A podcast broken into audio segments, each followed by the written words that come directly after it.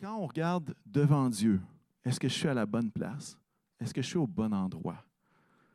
Est-ce que la trajectoire de ma vie est alignée avec ce que Dieu désire pour ma vie? Est-ce que l'alignement se fait? Et c'est une question qui est légitime, mais franchement, qui est difficile à répondre. Et j'aimerais vous dire que j'ai toutes les réponses pour vous. Hein? Mauvaise réponse, je n'ai pas toutes les réponses. C'est une grande question. Mon message de ce matin ne répondra pas à toutes les questions, mais je crois qu'à travers l'histoire de Néhémie, il y a un moyen de réfléchir à cette question-là. Est-ce que je suis au bon endroit? Habituellement, lors d'un message, j'essaie le plus possible de prendre un passage spécifique et qu'on puisse l'approfondir pour comprendre qu'est-ce que ça veut dire pour nous aujourd'hui. Et aujourd'hui, ça va être un petit peu différent. Je vais prendre quelques récits de la Bible. Et peut-être que certains récits, vous allez être moins familiers. Je vais vous donner les références. Pourquoi? Pour que cette semaine, s'il y a un personnage qui vous, euh, qui vous accroche, vous soyez en mesure de juste explorer, découvrir, revisiter. Et ça, c'est une bénédiction immense de revisiter ce que, euh, ce que la Bible peut nous, euh, nous enseigner. Et le premier récit que je veux qu'on s'attarde, c'est vraiment celui de Néhémie. Euh, dans les dernières semaines, on en a parlé un petit peu. Peut-être qu'on devient un peu plus familier avec cette histoire-là, mais grosso modo, ce qui se passe, c'est que euh, Néhémie entend des nouvelles qu'il y a une désolation non seulement physique, mais spirituelle dans la ville de Jérusalem et ça lui met un fardeau énorme. Il prie et, ce fardeau-là le pousse à rêver. Il y a un rêve qui se prépare dans son cœur et ce rêve-là, c'est de reconstruire la muraille. En même temps, j'aimerais vous dire que son plus grand rêve n'était pas de construire la muraille, mais c'était de construire les vies des gens qui habitaient à l'intérieur. Et ça, on, va pouvoir voir ça plus tard dans le reste du récit de Néhémie. Et là, alors que lui, son emploi, c'est d'être le goûteur de vin, le responsable des boissons du roi de l'Empire médo-perse, euh, lui, il fait le plan dans sa tête qu'il faut qu'il parle au roi. Il faut qu'il parle au roi de cette situation-là et, devant la grandeur de ce, pas de foi-là, disons, euh, il se met à prier. Et il arrive une opportunité où est-ce que le roi ennemi se met à se parler de la situation. Et le roi va lui poser une question très intéressante. Il va lui poser la question Que voudrais-tu? Que voudrais-tu? Et on va tourner ensemble dans Néhémie 2, à partir du verset 4. Et le premier passage, c'est vraiment cette question-là du roi Que voudrais-tu? Néhémie 2, verset 4 à 9, qu'on va lire ensemble dans la version second 21. J'espère que vous l'avez à la maison. Et ici également, j'entends des pages qui tournent, c'est très bien. On y va. Que voudrais-tu? Ça, c'est le roi qui pose la question à Néhémie. Néhémie va dire, j'ai alors prié le Dieu du ciel et répondu au roi, si tu le juges bon et si moi, ton serviteur, j'ai obtenu ta faveur, j'aimerais que tu m'envoies en, en Juda, vers la ville qui abrite les tombeaux de mes ancêtres, pour que je la reconstruise.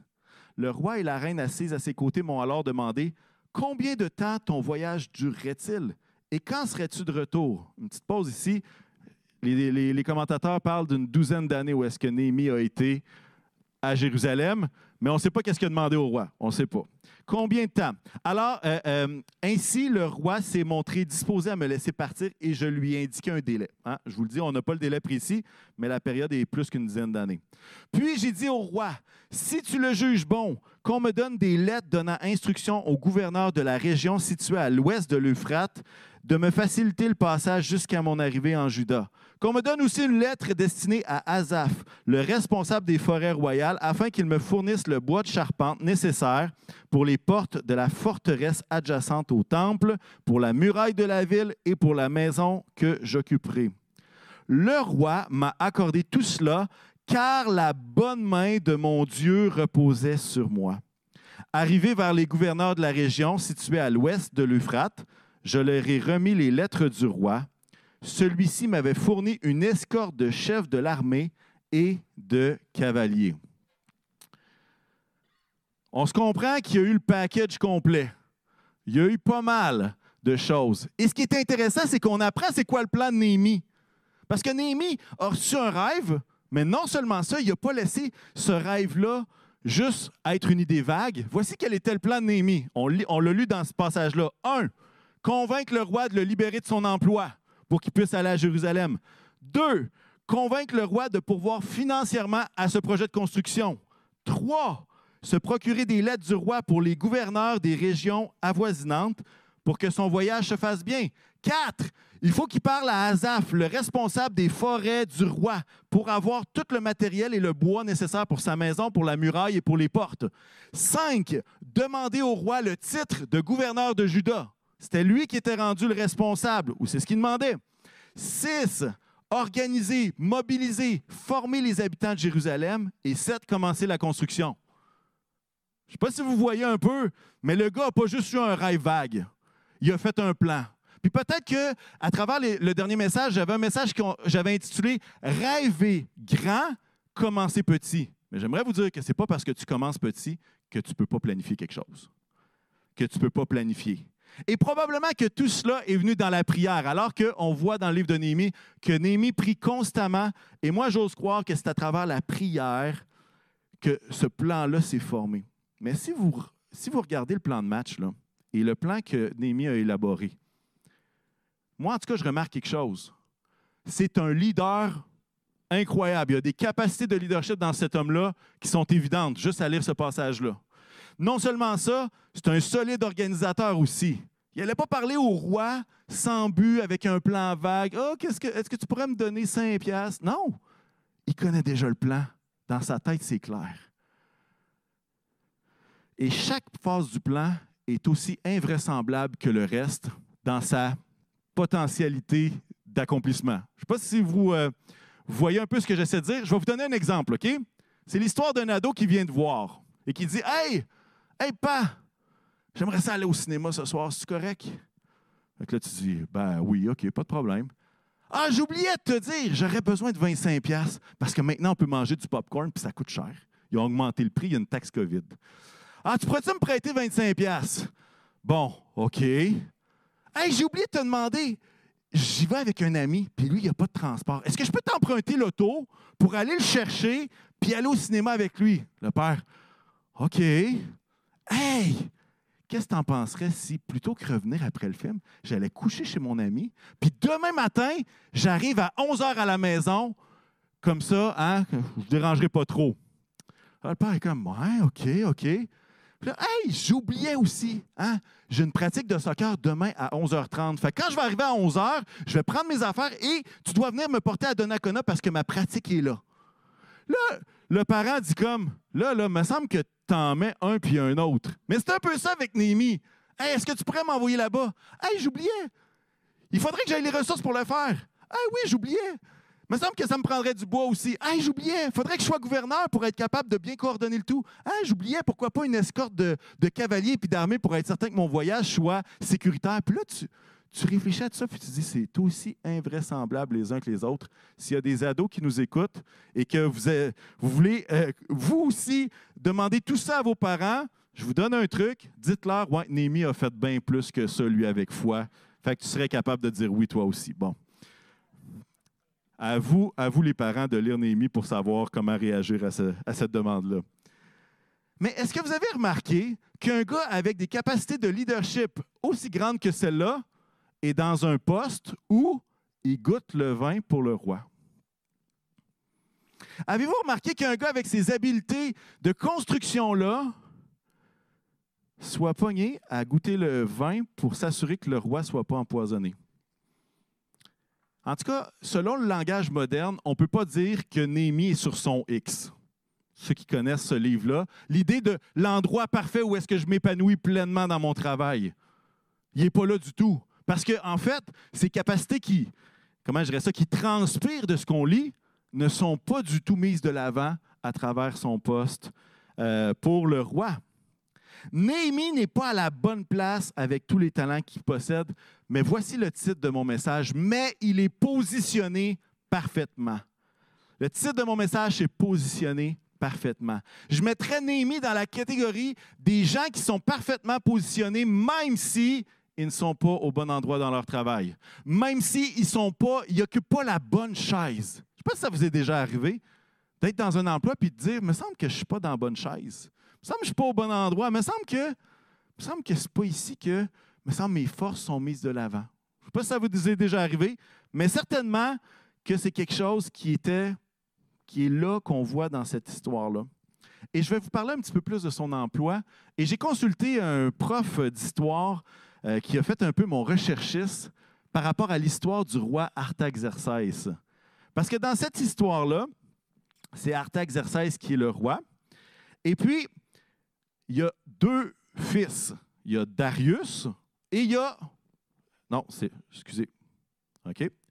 Artaxerxès a un frère qui s'appelle Darius qui est plus vieux. OK? Leur père à eux, c'est Xerxès. OK? Peut-être vous avez déjà entendu parler du grand roi Darius. Ça, c'est son grand-père Artaxerxès. Fait qu'il y a Darius qui a comme fils Xerxès et qui, lui, a deux fils, Artaxerxès et Darius. Néhémie deal avec Artaxerxès. Pourquoi je vous dis tout ça? J'ajoute un autre, une autre personne dans l'histoire, un gars qui s'appelle Artaban.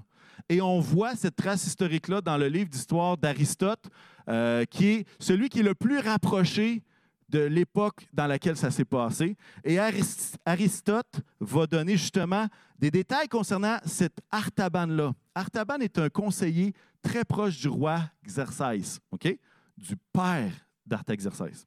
J'espère que je ne vous mêle pas trop.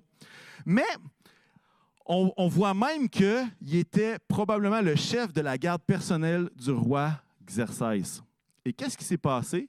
C'est que, comme plusieurs récits dans cette époque-là, Artaban avait des ambitions royales. Il voulait le trône. Il était très proche conseiller. Et ce qui s'est passé, c'est que l'histoire dit qu'Artaban aurait assassiné, ou en tout cas comploté, euh, contre Xerxès et l'aurait tué, exécuté. Et non seulement ça, il aurait exécuté ou tué le grand frère d'Artaxerxès, qui est Darius, parce qu'il avait ces ambitions royales-là. Maintenant, l'histoire dit qu'Artaxerxès OK, a vengé son père et son frère et a fait tuer Artaban et les gens qui complotaient avec lui. Il était trois environ. Là, là on n'ira pas dans tous les détails. Mais pourquoi est-ce que je vous dis ça?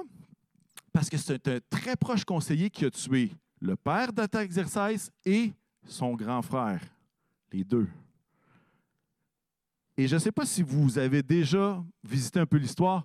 Mais si on regarde l'Empire romain, combien de complots, combien de trahisons, combien de meurtres pour avoir le pouvoir. Et c'était souvent les gens qui étaient très proches du roi qui faisaient ça. Maintenant, peut-être que vous dites, pourquoi tu nous dis tout ça? Ben, d'un, parce que l'histoire est vraiment intéressante. Mais de deux, maintenant, imaginez, il y a un gars qui s'appelle Néhémie. Néhémie, lui, qu'est-ce qu'il fait? Il goûte le vin du roi. Si je m'appelle Artaban puis je veux tuer le roi Artaxerxès, qu'est-ce que je fais? J'arrive avec le poison, puis à Némi, je te conseille fortement de ne pas goûter à ce vin-là. à ta place, si j'étais toi, je n'y goûterais pas si tu tiens la vie. Est-ce que vous comprenez un peu ce que j'essaie de vous dire? Et, ce qui se passe, c'est que vous comprenez qu'au moindre soupçon, au moindre soupçon de révolte ou euh, de tentative de complot, qu'est-ce que le roi faisait? La majorité des rois de l'Antiquité viraient paranoïaques. Pourquoi? Parce qu'ils avaient peur que quelqu'un fasse quelque chose pour avoir leur place. C'était comme ça. Alors, on se met dans Néhémie. Et là, Néhémie, qu'est-ce qu'il fait? Il demande au roi quoi? D'aller rebâtir Jérusalem. Je ne sais pas si vous êtes avec moi, mais ça peut facilement être vu comme je vais aller à Jérusalem, je vais rebâtir les murailles, on va se faire une armée, puis on va se révolter contre le roi. Parce que ça, c'est quelque chose qui se passe encore et encore, et l'histoire n'a pas fini et ça continue. Néhémie n'est pas dans un emploi favorable et le risque qu'il va prendre en parlant au roi est énorme. En fait, probablement que justement, la, CSST n'aurait pas financé son poste. Et probablement que ça aurait coûté tellement cher au roi qu'il n'y aurait plus d'argent pour rebâtir la muraille. En tout cas, ça, c'est un autre dossier. Mais en fait, ce qui se passe, c'est que malgré qu'il n'est pas dans la bonne chaise, malgré qu'il est dans un poste risqué, ce qu'on comprend de l'histoire, c'est qu'il est positionné parfaitement parce que personne d'autre, il n'y a personne d'autre qui aurait pu demander ce que Néhémie a demandé au roi. Et moi, j'aimerais vous dire, quoi? ça devrait nous faire réfléchir au fait que ce n'est pas parce que tu es inconfortable dans ton emploi que ça veut dire que tu n'es pas bien positionné dans ce que Dieu désire pour toi. Nos yeux voient l'inconfort, Dieu voit l'endroit où nous devons être. Nos yeux voient les difficultés, Dieu voit les opportunités à venir. Et cette semaine, Dieu m'a mis à cœur certains autres récits où des hommes et des femmes ont été parfaitement positionnés. Néhémie, on commence avec lui, mais j'aimerais vous parler de Joseph aussi. Joseph qu'on trouve dans Genèse, verset, euh, chapitre 37 à chapitre 50. Si vous voulez revisiter cette histoire-là, chapitre 37 à chapitre 50 de la Genèse. Et Joseph est le petit frère d'une grande famille. Il est vendu comme esclave injustement par ses propres frères. Et il se retrouve comme esclave en Égypte. Et finalement, toutes sortes de circonstances font en sorte qu'il se retrouve en prison également, injustement. Et alors qu'il est en prison, la, Bible va nous dire que la faveur de Dieu est sur, euh, pas Néhémie, mais sur Joseph, même lorsqu'il est en prison. Et par un concours de circonstances, le Pharaon fait des rêves et Joseph va être un de ceux qui va être capable de les interpréter. Et par un concours de circonstances, et, là, les circonstances, on se comprend que j'appelle ça aussi des dieux silences, OK? C'est pas juste du hasard dans le cosmos, là. On comprend que c'est Dieu qui est en train de planifier quelque chose. Et à cause qu'il est capable d'interpréter les rêves du roi, il se ramasse numéro 2 en Égypte. C'est Joseph qui gère la maison de Pharaon, qui gère les réserves de bouffe pour tout le pays qui était la grande puissance à l'époque. Il n'y a pas d'empire plus grand que les Égyptiens à cette époque-là. Et ce qui se passe, c'est que la famine va sévir alors que lui il était un juif qui était vendu par ses frères et qui est rendu le numéro 2 en Égypte, il va avoir une famine. Et ses propres frères vont se pointer en Égypte parce qu'ils n'ont plus de bouffe. Ils vont arriver et puis Joseph est le seul à les reconnaître. Et voici ce qu'il va leur dire. Dans Genèse 50, verset 20. Vous aviez projeté de me faire du mal. Dieu l'a changé en bien pour accomplir ce qui arrive aujourd'hui, pour sauver la vie à un peuple nombreux. Je mettrais Joseph dans la catégorie des gens parfaitement positionnés dans une profonde injustice. C'est pas juste que Joseph soit en prison comme ça. C'est pas juste que ses frères l'aient littéralement vendu comme esclave. C'était pas juste sa situation. Et même s'il faisait le bien, même s'il était intègre, il se ramasse en prison. Mais s'il n'avait pas été vendu par ses frères, et s'il n'était jamais parvenu en Égypte, s'il n'avait jamais été en prison, d'un, il ne serait jamais devenu le numéro 2 du roi. Mais non seulement ça, à cause qu'il était parfaitement positionné à travers une profonde injustice, c'est lui qui était capable de nourrir le peuple de Dieu, qui a été capable de continuer à grandir et devenir le peuple d'Israël qui finit par sortir d'Égypte des années plus tard. Parfaitement positionné dans une profonde injustice. Et c'est troublant un peu ici. C'est troublant. Parce qu'en fait, il est possible de vivre une injustice profonde, mais en même temps d'être parfaitement positionné en lui. Et vous savez, l'évangile de prospérité et ses dérivés nous ont fait croire, ou nous ont mis en tête, quoi? Que si tout va pas bien dans ta vie, ça veut dire qu'il y a un grand problème spirituel dans ta vie. Ça nous a fait croire que si les choses ne fonctionnaient pas parfaitement, c'est qu'il y avait peut-être un péché caché ou quelque chose. Alors que ce qu'on voit dans cette histoire-là, c'est que Joseph est resté intègre pendant tout le long. Mais ça ne l'a pas empêché de vivre une profonde injustice. Si toi aussi tu vis une injustice profonde, les circonstances sont là, puis tu te dis, coudon, pourquoi est-ce que ça tombe sur moi? Pourquoi est-ce que c'est. Pourquoi c'est moi qui paye? J'ai rien fait? Je ne sais pas si ça vous est déjà arrivé d'avoir cette pensée-là. OK, je suis tout seul. En tout cas, j'espère qu'à la maison, il y a des gens qui lèvent les mains parce que je me sens tout seul ici. Ici, tout le monde n'a pas de problème, tout le monde va bien. Pas, pas d'injustice, tout est parfait. Amen. Hey, vous êtes bénis, vous autres. Mais ce n'est pas parce que tu vis une injustice profonde que Dieu a abandonné ou que tu n'es pas sur la bonne traque avec Dieu. Parfaitement positionné dans l'injustice. Je pense à un autre personnage, une femme qui s'appelle Ruth. Et si vous voulez lire son histoire, il y a un livre complet sur son histoire, c'est quatre chapitres, Ruth 1 au, au chapitre 4. Et en fait, j'essaie de faire une histoire courte. il y a un couple d'Israélites qui se marient et qui ont deux fils. Mais ils déménagent à Moab, qui est un pays voisin, une contrée voisine qui est finalement un ennemi du peuple d'Israël depuis longtemps. Puis je pense que si je me rappelle bien, c'est euh, il y a une famine qui les amène à déménager. Et les deux fils vont marier deux femmes moabites. Fait qu'il y a le couple israélite, ils ont deux fils, et puis toute cette famille-là déménage à Moab, et finalement les deux fils se marient avec deux femmes moabites. Et en l'espace de pas beaucoup de temps, le père et les deux fils meurent comme ça. Alors, ce qui se passe, c'est que euh, la, femme israélite s'appelle Naomi. Et puis, Ruth est une des deux femmes qui deviennent veuves. Et elle perd son beau-père, son beau-frère et son mari. Et à ce moment-là, c'est pas évident. Quand tu n'as pas de famille et qu'il n'y a pas, euh, comment je dirais ça, trois femmes seules, c'est un état précaire dans la, dans la culture où est-ce que c'est là. Il n'y a pas de filet social comme présentement, on peut en avoir un au Canada ou au Québec. Et il se retrouve dans une, dans une situation extrêmement précaire, au point où est-ce que Naomi décide de revenir à Bethléem, revenir dans son patelin. Et puis Ruth va dire, Hey, ta foi sera ma foi, moi je vais te suivre, peu importe où est-ce que tu vas. Mais savez-vous quoi? Cette femme-là, qui est d'origine moabite, et théoriquement, les Juifs ne devraient pas se marier avec des Moabites. OK? C'est interdit, ça.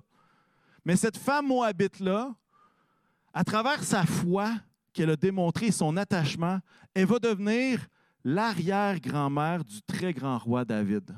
Ça va être elle qui va devenir celle qui va engendrer une lignée royale inégalée en Israël. Dans Ruth 4, verset 11, ça va dire, et lorsqu'elle revient en Israël, et là, vous lirez les détails, il y a plein de rebondissements, c'est super cette histoire-là. Lorsqu'elle va revenir, elle va rencontrer un homme qui s'appelle Boaz et qui finalement vont se marier. Et lors de leur mariage, Ruth 4, verset 11, tout le peuple qui était à la porte et les anciens dirent, nous en sommes témoins que l'Éternel rende la femme, Ruth, qui entre dans ta famille, la famille de Boaz, semblable à Rachel et à Léa, qui ont toutes les deux donné naissance à la communauté d'Israël. Je mettrais Ruth dans la catégorie des gens parfaitement positionnés, même dans l'épreuve.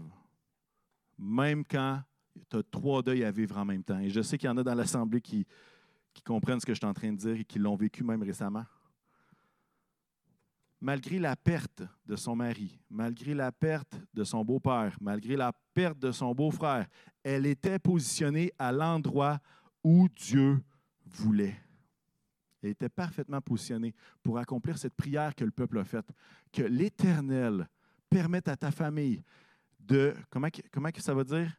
Euh, que, que rende ta famille semblable à Rachel et à Léa, qui ont toutes deux donné naissance à la communauté d'Israël. Et prophétiquement, c'était toute une prière, parce que Ruth est devenue celle qui a donné naissance à la lignée davidique de David, et qu'on appelle Jésus quoi? Le fils de David.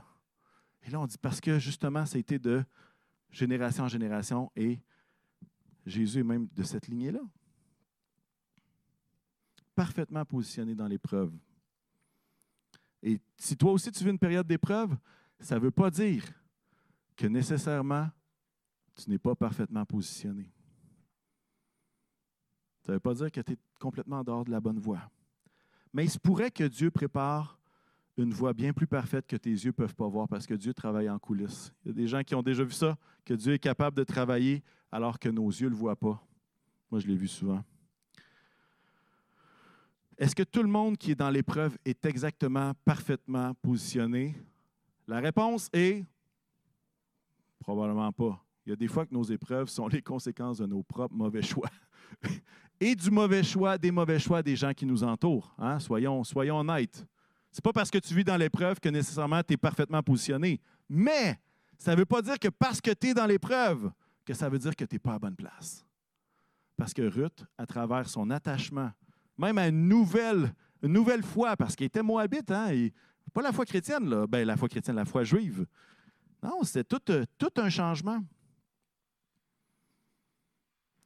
Je veux vous parler d'Esther aussi. Esther, qui est 30 ans avant l'histoire de Néhémie. C'est très, très, très, très proche de l'histoire de notre principal personnage, Néhémie. Esther, vous pouvez lire son histoire. Elle a un livre complet dans la Bible, dans l'Ancien Testament, Esther chapitre 1 à chapitre 10. Et le roi Xerxès, vous vous rappelez du roi Xerxès, celui qui a été tué par Artaban? Ça vous dit quelque chose? C'est lui qui règne à ce moment-là. OK? Dans la Bible, ça parle d'Assuérus, mais c'est le nom, tradition juive, de, du roi Xerxès dans les livres d'histoire. C'est le même gars. Assuérus, Xerxès, même personne. OK? Et finalement, le roi Xerxès, parce que la reine ne s'est pas présentée devant lui alors qu'il le demandait, décide de la destituer par un ordre, un décret complet. Fait qu'il n'y a plus de reine. Et là, le roi dit, il faut qu'on trouve une nouvelle reine. Fait qu'il dit, allez dans toute la, la, capitale, allez me trouver les plus belles femmes vierges, puis on va trouver une nouvelle reine. Là, vous dites, ouais, il me semble que, bon, c'est pas contemporain, c'est une autre époque, c'est correct. OK? Je suis d'accord avec vous. Mais c'est quand même ça qui se passe dans cette histoire-là.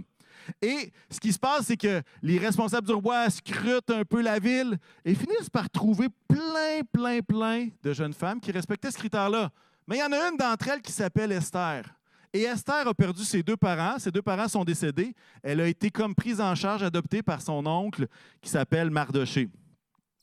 Et là, ce qui va se passer, c'est qu'elle est retenue, c'est elle qui est retenue pour être la reine de l'Empire médo-perse, le grand empire à cette époque-là. Incroyable. Mardoché, l'oncle, apprend qu'il y a un complot qui se forme contre le roi Xerxès. Ça vous dit quelque chose, ça, des complots? Il y en avait un autre. Mais cette fois-là, Mardoché l'a entendu. Et il l'a dit au roi. Et le roi a été capable de liquider celui qui voulait comploter contre lui. Le complot a été désamorcé. Et à cause de ça, Mardoché va avoir une certaine influence dans le sens qu'il va être respecté par le roi.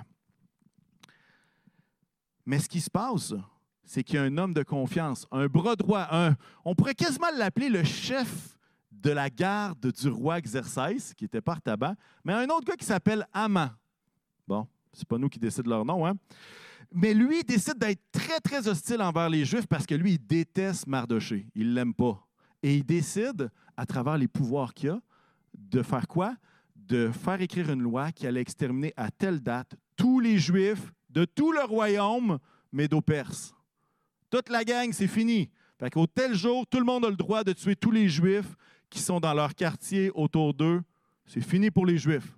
Ça, c'est Haman qui complote ça. Et la loi est écrite. Et une des choses qui est marquante dans l'Empire médo-perse, c'est lorsqu'il y avait quelque chose qui était écrit, une loi, on ne pouvait pas revenir en arrière. C'était fini, final, c'est réglé, on ne peut plus revenir. OK? Et là, c'est ça qui arrive. Mais le roi ne sait pas que sa nouvelle reine est juive. Il ne sait pas. Et qu'est-ce qui se passe? C'est qu'Esther va parler avec son oncle Mardoché, puis il dit Hey là, regarde, il faut que tu fasses quelque chose, ça n'a pas de sens. Là. Il y a ça qui est en train d'arriver. Toi-même, tu vas mourir. Et là, Esther dit Il faudrait bien que je parle au roi. Ça vous, rappelle une histoire de Néhémie, ça? Il faudrait bien que je parle au roi. Et finalement, Esther, avec la même formule que, euh, que Néhémie, elle ose demander quelque chose au roi. Puis elle va dire Hey, j'aimerais ça que ma vie soit sauvée. Le roi dit quoi? Comment ça ta vie soit sauvée? Bien, il y a quelqu'un qui complote contre mon peuple pour exterminer tout le monde. Le roi se met en colère. Qu'est-ce qui se passe? Ben, celui qui complotait finit par être celui qui, qui meurt. Un autre complot renversé. Je ne sais pas si vous voyez un peu la récurrence du thème, là, mais ça ressemble à ça. Et, et voici un texte dans Esther 4 qui va dire ceci, et c'est Mardoché qui va parler à Esther. Il va dire en effet, si tu gardes le silence maintenant, le secours et la délivrance surgiront d'autre part pour les Juifs, tandis que ta famille et toi vous mourrez. Qui sait? Peut-être est-ce pour une circonstance telle que celle-ci que tu es parvenu à la royauté. Et là, là, vous voyez le lien tout de suite. Esther était parfaitement positionnée à l'endroit où est-ce que Dieu la voulait. Mais savez-vous quoi? Je mettrais Esther dans la catégorie de celles qui sont parfaitement positionnées, même dans la bénédiction. je veux dire, elle n'a pas fait une campagne électorale de six mois pour se ramasser reine. Hein?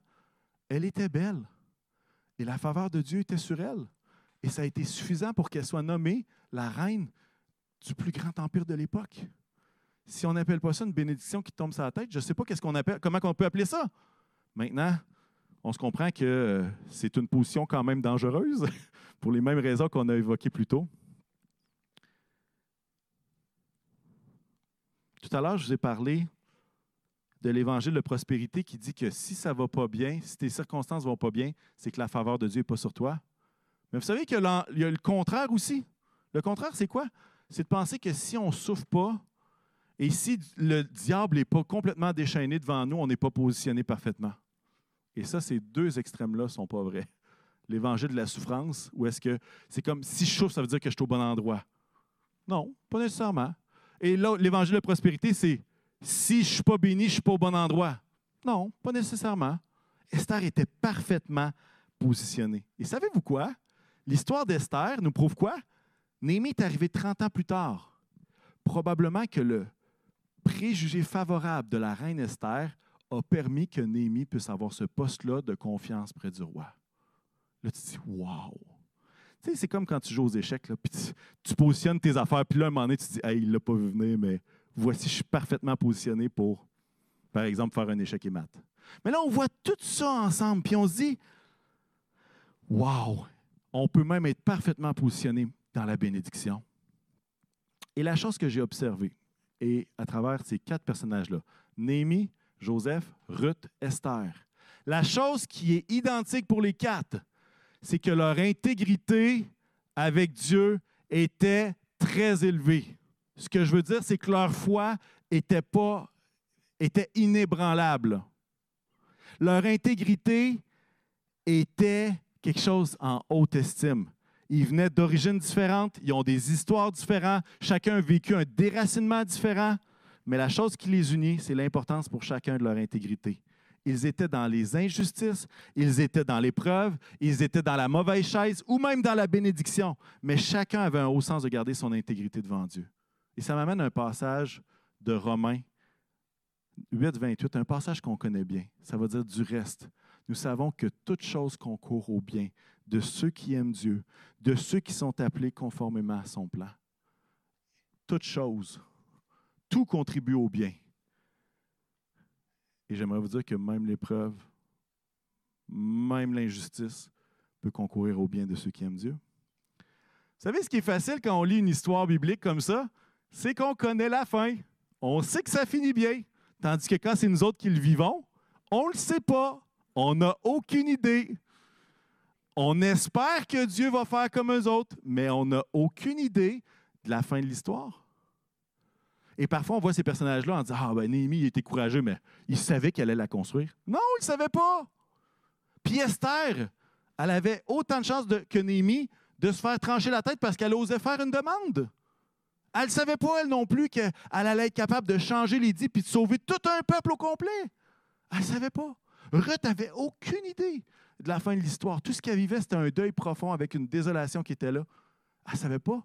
Puis même lorsqu'elle a eu son premier fils, elle n'avait aucune idée que ça allait être la descendance du roi David. Elle ne savait pas. Quand on est en plein milieu, on ne sait pas qu'est-ce qui va se passer. On ne sait pas à quel point nos injustices, nos épreuves, nos bénédictions, ou d'être dans la mauvaise chaise pourraient être transformées en bien par Dieu conformément à son plan. Alors, qu'est-ce qu'on peut faire? Si on ne connaît pas la fin, qu'est-ce qu'on peut faire? Ben moi, j'aimerais vous suggérer de faire exactement comme ces quatre personnages-là. De garder notre pureté, de persévérer, de maintenir notre intégrité, d'aligner nos vies avec ce que Dieu veut. Pourquoi? Parce qu'alors qu'on est là-dedans, alors qu'on est dans cette voie-là de vouloir être intègre, de continuer à marcher avec Jésus, on ne sait pas qu'est-ce que le plan va être. Hein? Le texte nous disait quoi? Ceux qui aiment Dieu, tout concourt au bien de ceux qui aiment Dieu, de ceux qui restent attachés à Dieu de ceux qui restent proches de Dieu. Peut-être vous dites, ouais, ça, c'est plus atteignable pour moi. Parce que moi, j'ai péché. Je fais partie du club, moi aussi. J'ai fait des erreurs. Est-ce que vous pouvez imaginer que Ruth la Moabite avait jamais fait d'erreur? Probablement qu'elle avait adoré des dieux qui étaient vraiment épouvantablement pas beaux, je vais dire ça comme ça. Est-ce que tout le monde était parfait? Non? Mais j'aimerais vous rappeler que Pâques est la fin de semaine prochaine. Pâques est la fin de semaine prochaine. Et, je vais vous lire un texte dans 1 Jean 1, 7 et 9. Ça fait pas mal de chiffres, ça. 1 Jean, chapitre 1, versets 7 à 9. On va dire, mais si nous marchons dans la lumière, tout comme Dieu lui-même est dans la lumière, nous sommes en communion les uns avec les autres, et le sang de Jésus-Christ, son Fils, nous purifie de tout péché. Si nous disons que nous n'avons pas de péché, nous nous trompons nous-mêmes, et la vérité n'est pas en nous. Si nous reconnaissons nos péchés, il est fidèle et juste pour nous les pardonner et pour nous purifier de tout mal. Avez-vous déjà entendu parler de l'attitude arrogante de Joseph? Si vous lisez le passage, vous allez être capable de voir que Joseph a couru après le trouble un peu. Que la Moabite a probablement fait pas mal de choses qui étaient contre ce que Dieu voulait avant. Et c'est là le lien avec. C'est aujourd'hui le jour. On parle d'aujourd'hui. Aujourd'hui, c'est le jour pour se sanctifier. Aujourd'hui, c'est le jour pour ramener notre intégrité au niveau de ce que Dieu nous demande avec l'aide du Saint-Esprit. Pas par nos propres forces, hein, parce que franchement, des fois, ça ne va pas bien, hein, mais à travers Dieu qui nous aide. Est-ce que je peux demander aux musiciens de venir me rejoindre? Parfaitement positionné. Et là, ça, probablement que ça roule dans votre tête parce que vous dites, OK, dans ma situation, qu'est-ce que ça veut dire? Il y a des moments où j'ai vécu des épreuves dans ma vie où est-ce que je ne comprenais pas, que j'étais fâché, pour finalement apprendre que j'étais parfaitement positionné. Ça arrive encore aujourd'hui, ça. Ça arrive encore aujourd'hui. Permettez-moi de faire un lien avec le carrefour à ce moment-ci. Vous me... J'espère que vous me le permettez. Puis si vous ne me le permettez pas, ben tant pis, c'est moi qui ai le micro. Ça va aller. Permettez-moi de faire un lien avec le carrefour, puis l'endroit où est-ce qu'on est présentement. Notre auditorium, celui qui nous permettrait d'être pas mal plus de monde, n'est pas terminé, pour ne pas dire qu'il ne sera pas prêt avant quelques mois. Les coûts pour bâtir la nouvelle église ont été au-delà des prévisions les plus pessimistes qu'on aurait pu avoir, que nous avions eues. Nous avons, nous n'avons aucune idée comment Dieu va pouvoir pourvoir aux quelques 600 000 dollars qui restent à amasser pour compléter tout le projet. On n'a aucune idée de ce que sera le Carrefour après la COVID. Ça fait un an qu'on n'est pas en mesure de se, rencontrer. Franchement, on n'est pas dans la chaise qu'on aimerait être on n'est pas dans la chaise. On est dans la mauvaise chaise comme Némi. Puis franchement, lorsqu'on connaît un peu l'histoire, on se rend compte qu'on est, on vit toutes sortes d'injustices, un peu comme Joseph. Et un peu comme Ruth, on vit un temps où est-ce qu'on n'est pas dans la bénédiction soudaine, où est-ce qu'on est dans l'épreuve, où est-ce qu'on ne comprend pas tout ce qui se passe. Et franchement, on est également comme Esther. Pourquoi? Parce qu'on a un bâtiment incroyable dans lequel le potentiel est infini par rapport à ce qu'on va pouvoir faire pour construire des vies encore ici dans notre région. Et il y, a une bonne partie qui est faite.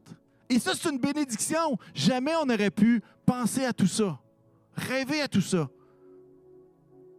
On n'est pas dans les circonstances qu'on aimerait être.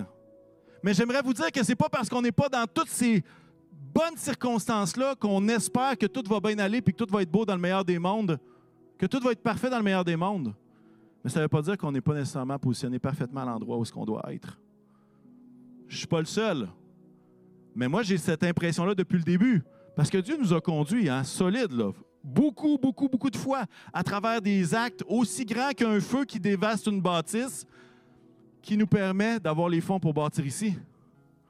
À travers tout ça. Je sais que je ne suis pas le seul, mais j'ai cette impression-là d'être bien positionné comme assemblée, même si les circonstances ne sont pas de notre côté. Même si, comme dans un jargon de hockey, on pourrait dire que la POC ne tourne pas de notre bord. Même si on ne le voit pas.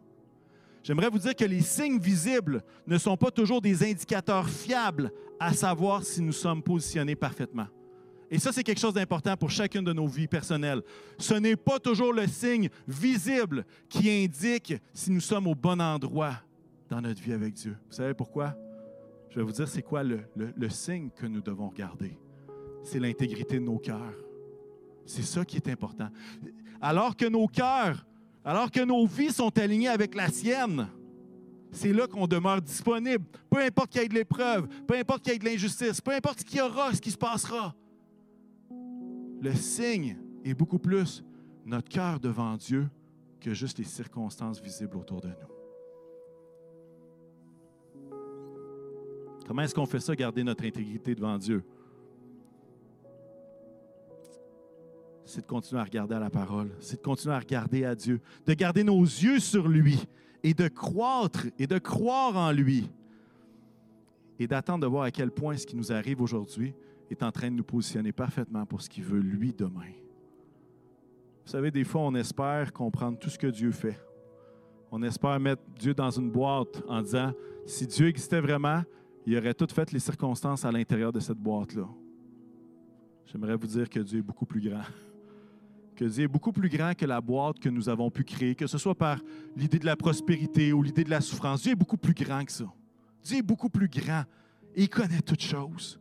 Il a permis qu'Esther délivre le peuple et puisse instaurer un climat de confiance pour qu'un juif soit le, celui qui est à côté de lui pour boire son vin, pour pas qu'il s'empoisonne.